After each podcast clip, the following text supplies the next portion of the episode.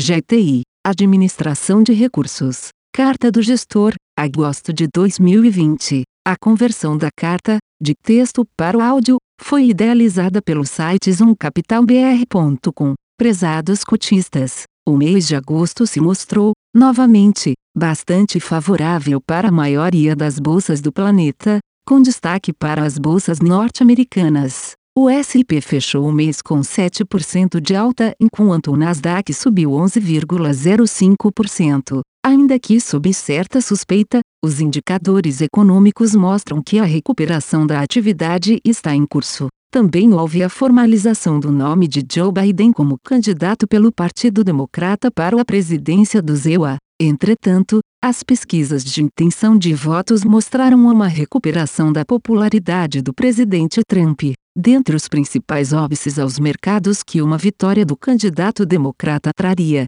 encontram-se as propostas para a elevação da carga tributária das empresas e sobre patrimônio. Apesar da euforia nas bolsas, nosso Ebovespa teve uma queda de 3,45% no mês enquanto o GTI de Mona caiu 0,59%. O real se depreciou em 5% e nossa curva de juros longa se deslocou quase 1% para cima. Foram divulgados os resultados referentes à atividade no segundo trimestre do ano, um pouco pior do que as expectativas. A queda histórica de 9,7%, entretanto, não foi a justificativa para o mau desempenho de nossos mercados no mês. As principais medidas adotadas pelo governo têm mostrado resultados bastante positivos, tanto para a preservação de empregos quanto para a preservação de renda. O mercado de trabalho trouxe novas surpresas positivas, com a criação de 130 mil novos postos de trabalho em julho,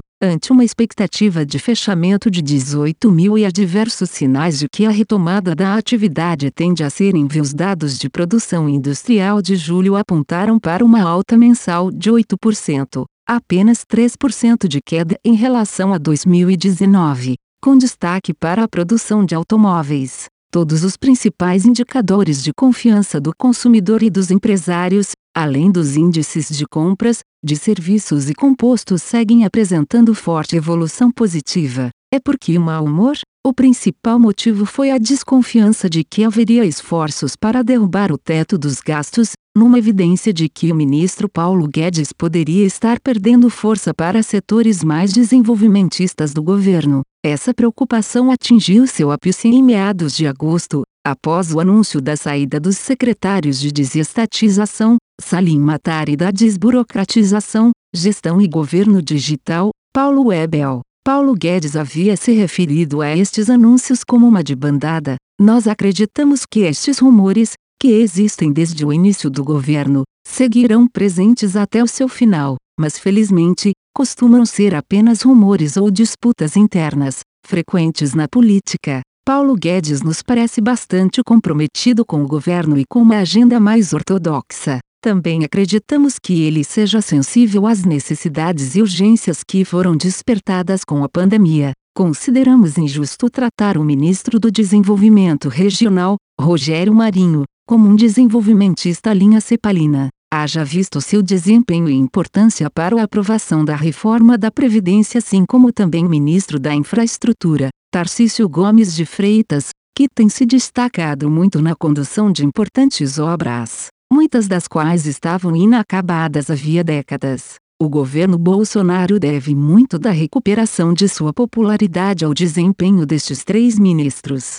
Essa crise política perdeu fôlego com o anúncio feito pelo presidente de que Paulo Guedes iria até o final de seu governo e com o acordo para a prorrogação do Corona Voucher até o final do ano, com seu valor reduzido para real 300 metros e s. Houve outra agitação nos mercados com a derrubada de um veto presidencial ao reajuste de salários do funcionalismo público pelo Senado, mas que no dia seguinte foi mantido pela Câmara dos Deputados. E toda essa sensibilidade dos mercados às intempéries políticas se deve ao grande desequilíbrio fiscal e que foi alavancado pelos gastos com a Covid-19. A relação entre dívida líquida e produto ultrapassou a marca de 60% e uma boa parcela do que se economizará com a reforma da Previdência terá sido consumida ao longo deste ano. Na agenda agora forte expectativa quanto às reformas tributária e administrativa, cujos projetos já começam a ser apreciados pelos congressistas. No caso da reforma administrativa, os impactos se darão mais a longo prazo, já que contemplarão, provavelmente, apenas os novos funcionários. Certamente esperamos que ao menos ajude a melhorar as perspectivas futuras das despesas com folha, além de melhorar a eficiência da máquina com os incentivos às carreiras aprimorados. Já a reforma tributária, esperamos, terá grande impacto na redução de custo Brasil. Ainda é cedo, entretanto, para avaliar quais serão os setores e segmentos que terão perdas e quais os que serão beneficiados. Por ora contamos apenas com a simplificação e fusão de alguns impostos, o que já reduz bastante custos com controladoria por parte das empresas. Mesmo neste ambiente tumultuado, diversas empresas fizeram aberturas de capital, assim como o BNDES se desfez de quase 8 bilhões de reais em ações da Vale. As ofertas de ações têm sido bem recebidas pelo mercado e estes recursos contribuíram para a retomada de investimentos, já que a maior parte é primária.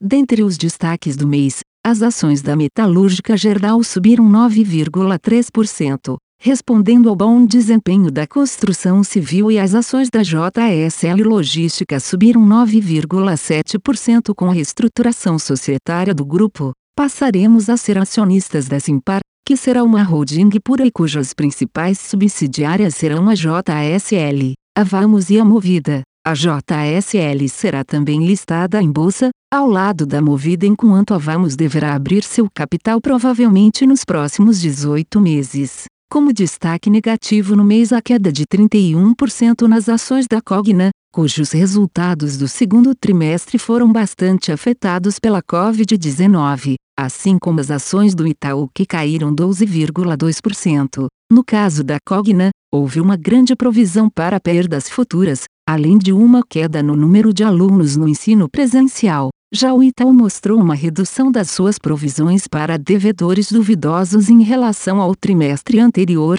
porém mostrou uma queda nas receitas com serviços, o que aumenta as incertezas e quanto ao futuro dessas receitas. Com o avanço das reformas ao longo deste ano, acreditamos na melhora da dinâmica de nosso mercado acionário. Consideramos as eleições do ZEUA como um fator de risco relevante, ainda que acreditemos que as chances de uma vitória de Joe Biden tendem a se reduzir com a proximidade das eleições. Atenciosamente, André Gordon. A conversão da carta, de texto para o áudio, foi idealizada pelo site zoomcapitalbr.com. Aviso legal. É recomendada a leitura cuidadosa do regulamento dos fundos pelo investidor antes de tomar a decisão de aplicar seus recursos. A rentabilidade passada não representa a garantia de rentabilidade futura. A rentabilidade, quando divulgada, não é líquida de impostos. Fundos de investimento não contam com garantia do administrador, do gestor, de qualquer mecanismo de seguro ou fundo garantidor de crédito,